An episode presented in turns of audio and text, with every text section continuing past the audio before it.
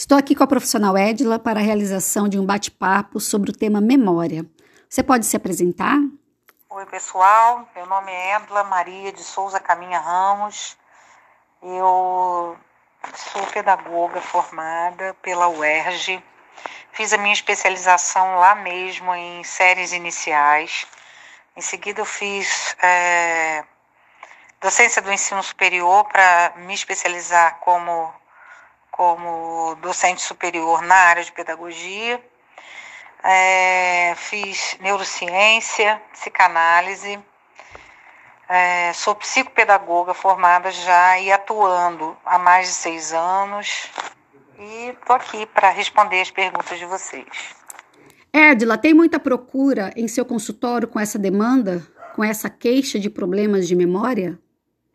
É, a demanda de, de déficit de, de memória na infância é algo que geralmente está linkado, está relacionado com o déficit de atenção, TDA e TDAH, que é o déficit de atenção mais hiperatividade, somada à hiperatividade. Então, é, dificilmente uma criança apresenta um, um déficit de memória. É, é, raro isso acontecer. Quando acontece, na maioria com, com meninos, meninos geralmente apresentam isso. Quando apresentam, e a gente se confunde um pouco com os sintomas, né? porque o TDAH e o, o TDA eles têm uma semelhança muito grande com o déficit de memória, porque quem tem TDAH e TDA também é, possui esse déficit de memória, uma das, uma das dos sintomas. Geralmente, o déficit de memória ele está relacionado a estresse. Quando a criança chega no, no set, né, é, da psicopedagogia, ele chega com uma queixa, a mãe se queixando de que a criança não consegue desenvolver é, uma atividade até o final, a criança ela não tem é, capacidade de seriação, de colocar coisas em série, ela tem dificuldade de, de absorção de algumas, de algumas potencialidades, algumas capacidades cognitivas, natural para cada faixa etária. Ela geralmente ela, ela, se de, ela demonstra irritabilidade, porque as pessoas começam a não ter paciência com ela. Você já esqueceu? Eu falei com você.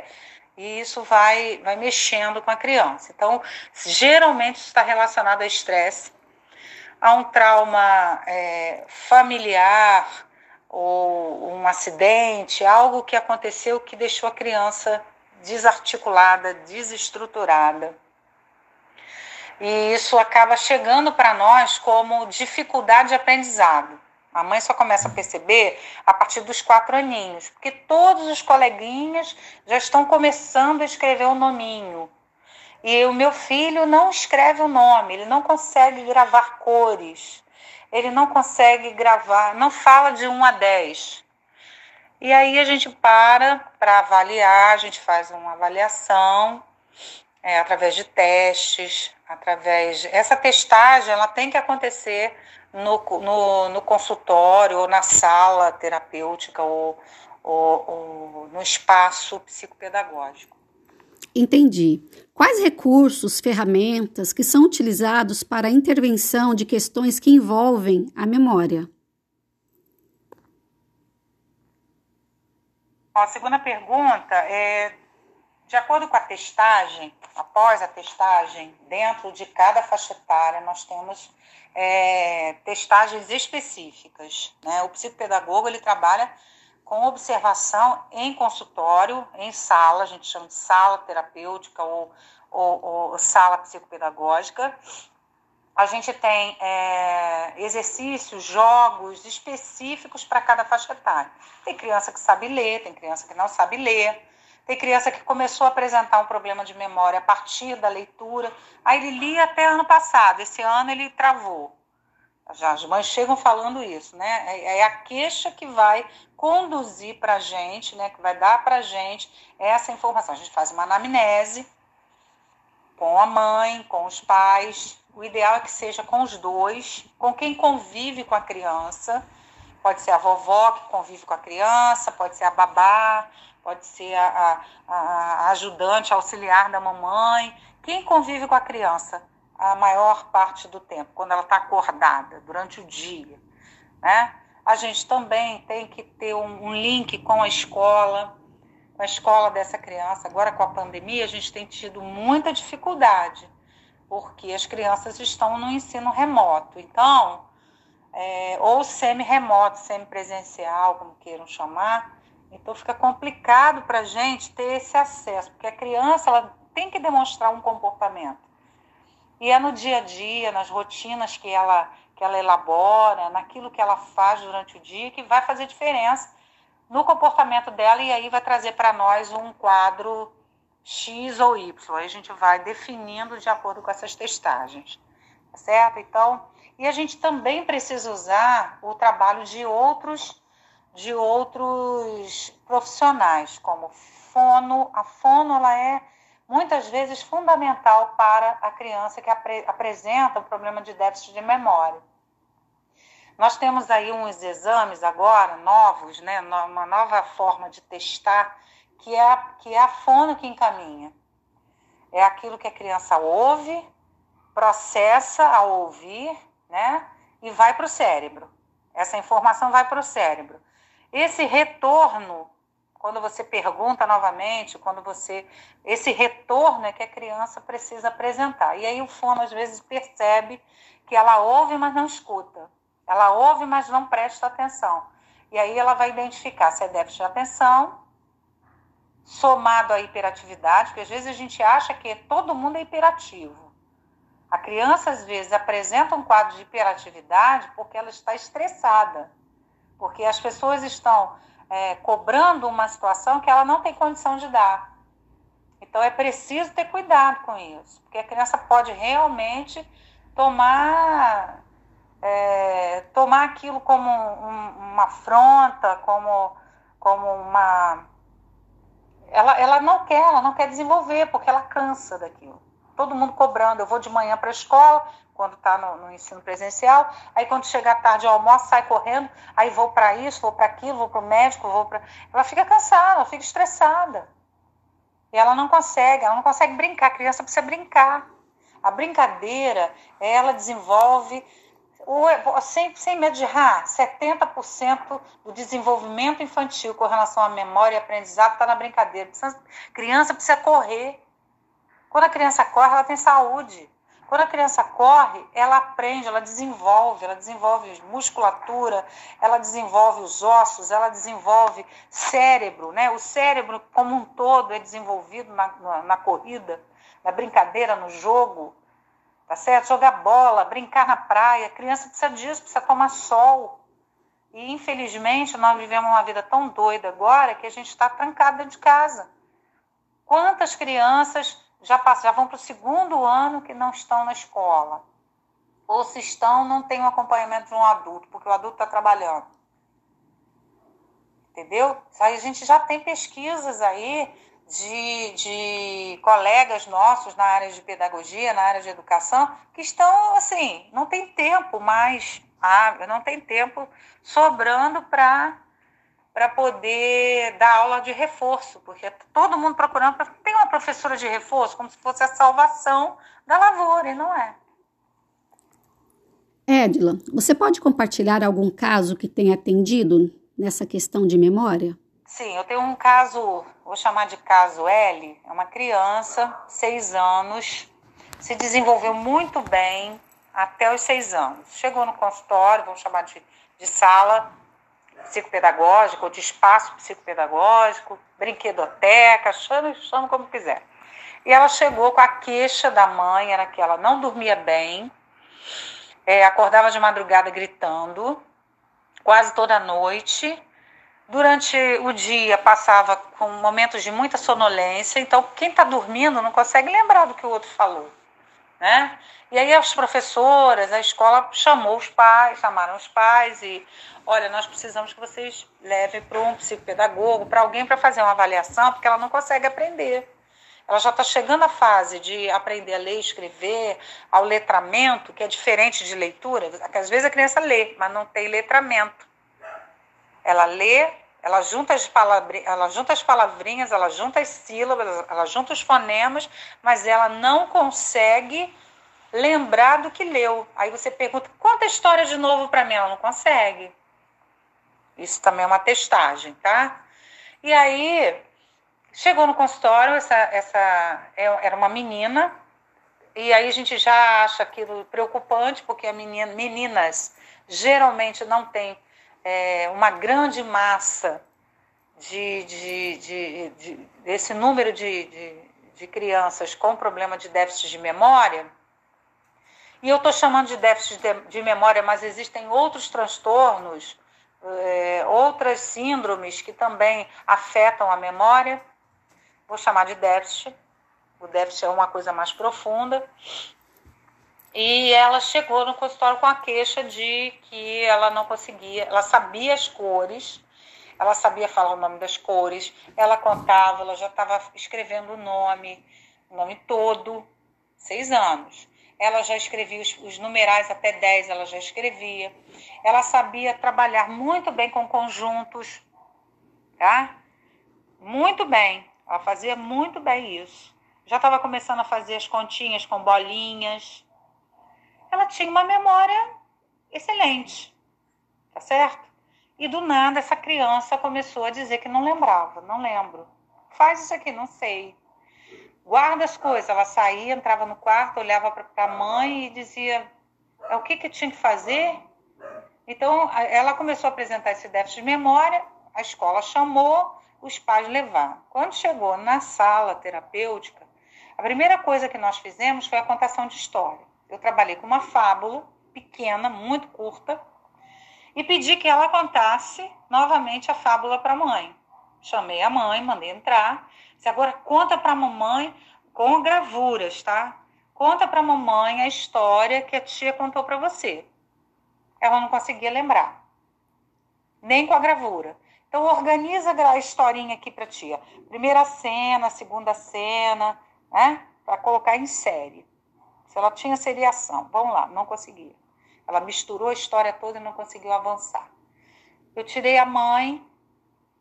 Quando chegou na semana seguinte, né? Eu não deixei a mãe entrar, ela ficou lá fora, geralmente fica do lado de fora.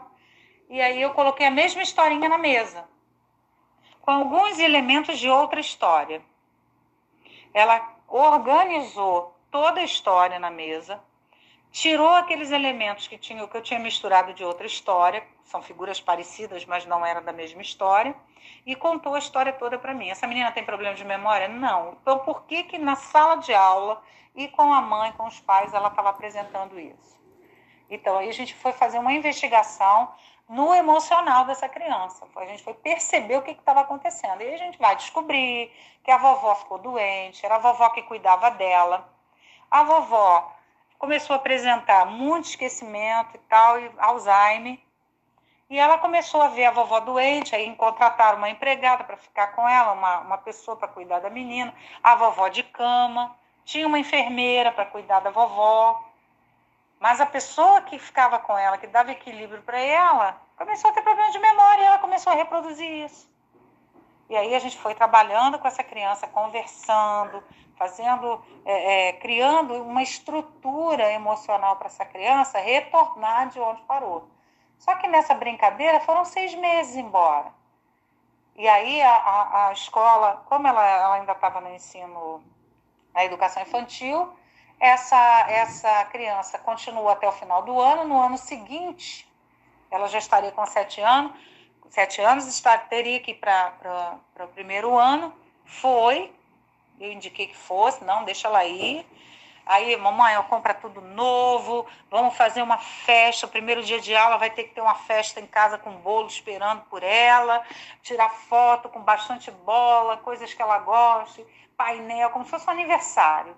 Vamos fazer. Ela vai ter uma escrivaninha nova. Aí a mãe comprou uma mesinha para ela, tinha condição de fazer, tá? Botou uma mesinha para ela com lápis de cor, com tudo que ela queria ali. E aí ela foi, nós fomos trabalhando o quarto da criança, o dia a dia, a rotina. Eu passei uma rotina diferenciada para para que a mãe pudesse seguir com essa criança ou a pessoa que ficava com ela. E ela aos poucos foi se entrosando, foi se enturmando e ela está bem. Graças a Deus está muito bem. Edila, quais profissionais são necessários para acompanhamento desta criança, juntamente com a psicopedagoga? Bom, os profissionais que a gente precisa ter para somar ao trabalho da gente, primeiro é o neuropediatra, que é criança, a gente está falando de criança, é o neuropediatra. Primeiro, é, além do pediatra, porque o pediatra ele vai tratar a parte física, tá certo? Toda a estrutura física da criança ela vai tratar. Agora, o neuropediatra vai tratar a estrutura mental, cognitiva, nem tanto, mas assim, a mental, essa parte de, de funcionamento do cérebro, isso tudo o neuro vai, vai passar exames, ele vai passar é, é, uma pesquisa. Um outro, um outro item importante, que às vezes os pais esquecem, é de fazer aos 5, 4, 5 anos, fazer um exame visual nessa criança. O que a gente vê muito é criança com dois, três aninhos com problema de visão, tá certo? E ela, e ela demonstra, ela não enxerga, ela fecha os olhinhos, aperta os olhos. E você observou isso, mostra para ela, ela não está enxergando, leva para o oftalmo. Não tem jeito, tem que levar. Ah, mas só tem dois aninhos. Criança, até uma certa idade, ela até tem um, um, um, um grauzinho de dificuldade. Mas depois dos dois, três anos, a criança tem que desenvolver essa visão. Tá certo? Outra pessoa que a gente pede bastante para ajudar a gente é o fono, gente. Olha, o trabalho da fono, do fono, é fundamental para a criança que tem problema de déficit de memória. A fono ela nos ajuda muito. O trabalho que ela faz de linguagem, de língua, vai tirar da criança aquele acanhamento, aquela timidez na hora de falar. A gente não sabe como é que é a vida dessa criança, como é que ela está na escola. Então a fono ela vai desinibindo, ela vai tirando essa, essa vergonha que ela tem e ela vai conversando. E quando você conversa, quando você fala, você desenvolve a memória, porque você ouve o que fala, tá certo? Então os sentidos existem, não é, não são à toa eles estão aí. Né? Todos os sentidos são importantes para nós, tá certo?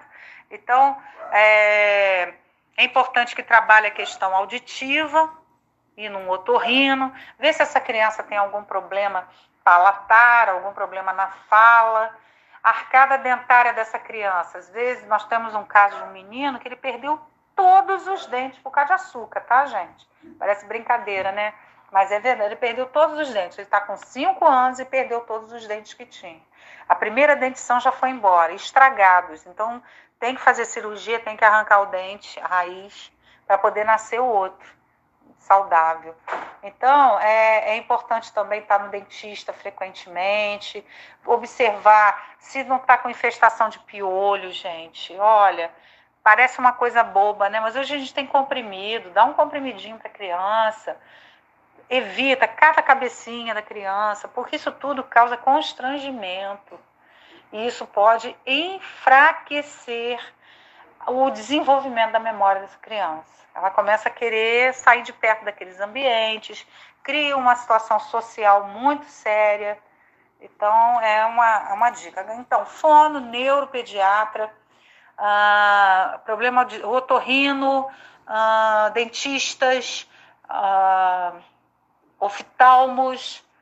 Ah, e é importante levar também no ortopedista para ver se a idade e o crescimento desses ossos estão equilibrados. Está sempre relacionado também a problemas cognitivos. A gente, às vezes a gente recebe uma criança com problema que tem de crescimento e está relacionando a problema de memória. Muito bom, Edila. Eu quero agradecer sua disponibilidade em compartilhar um pouquinho de seu conhecimento conosco. Foi muito boa essa troca na área da memória. Muitíssimo obrigada. Nada, eu que agradeço aí pela, pela lembrança. É sempre um prazer a gente poder somar com, com novos profissionais, com esses profissionais que estão iniciando essa jornada aí. É, a gente sabe que nunca é demais o tempo em que se afia o machado. Então vocês estão sendo afiados e eu espero sinceramente que é, vocês venham somar com o trabalho que a gente já está fazendo. Tá bom? É isso aí. Tchau, tchau.